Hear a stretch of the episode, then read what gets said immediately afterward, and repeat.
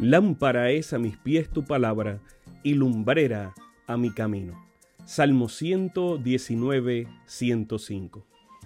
Que el Dios de los cielos bendiga tu vida en este momento junto a tus seres amados. Bienvenidos a un espacio de inspiración bíblica donde su corazón será lleno de esperanza. Como un regalo de la Iglesia Adventista del Séptimo Día de King, Texas, compartimos la lectura devocional para adultos correspondiente a este bendecido día. Pablo, reavivado por una pasión.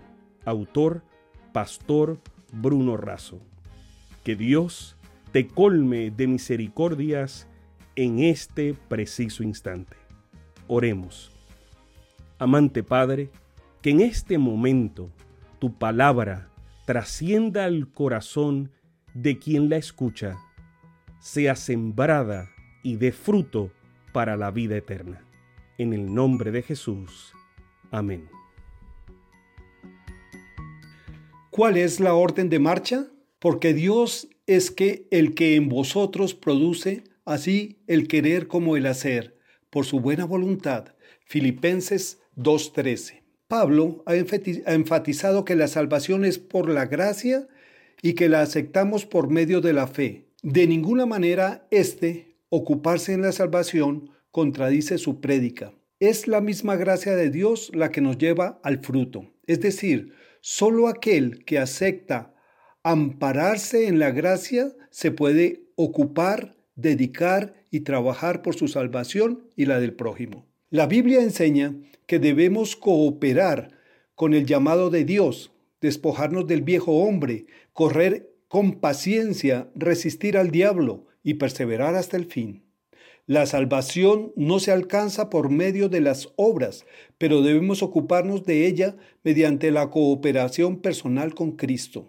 En tanto, reconocemos nuestra completa dependencia de los méritos, la obra y el poder de Cristo admitimos nuestro compromiso y responsabilidad de vivir diariamente por la gracia de Dios una vida en armonía con los principios del Evangelio. Ocuparnos con temor y temblor no significa un terror servil, sino una honesta y prudente desconfianza propia. Tenemos que temer que nuestra voluntad no esté rendida permanentemente a Cristo cuando más reconocemos nuestra impotencia, más nos aferramos a su fortaleza. A mayor desconfianza de nosotros, mayor confianza en Él. En verdad, es Dios quien está obrando. El apóstol destaca que el poder para la salvación viene de Dios y que obra en nosotros para cumplir su propósito. Y eso ocurre de, mera, de manera igualitaria tanto en el querer, es decir, en el estímulo, deseo o determinación inicial, como también en el hacer, es decir, en el poder para llevar adelante nuestra decisión. En el querer, nuestros pies que estaban afuera del camino son colocados en el camino. Nuestros tobillos entumecidos por el pecado son despertados y afirmados. En el hacer, nuestros pies se movilizan rumbo a la meta, en el camino cierto, en la dirección adecuada y en la velocidad correcta.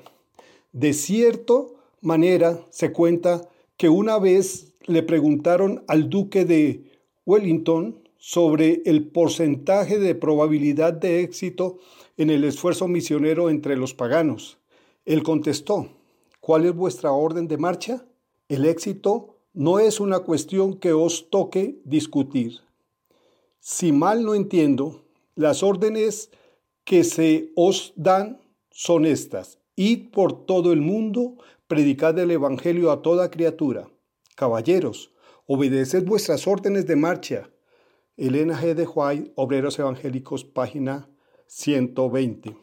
La orden de marcha es fuerte y clara tanto en relación con nuestra propia salvación como en cuanto a la salvación de nuestros semejantes. Sabemos que esta lectura ha bendecido su vida. Compártala, compártala con alguien más e invítele a suscribirse en nuestro canal para mayor bendición. Puede también visitar nuestro sitio web, que el Señor de los cielos te dé esperanza para este día y sus ángeles le acompañen.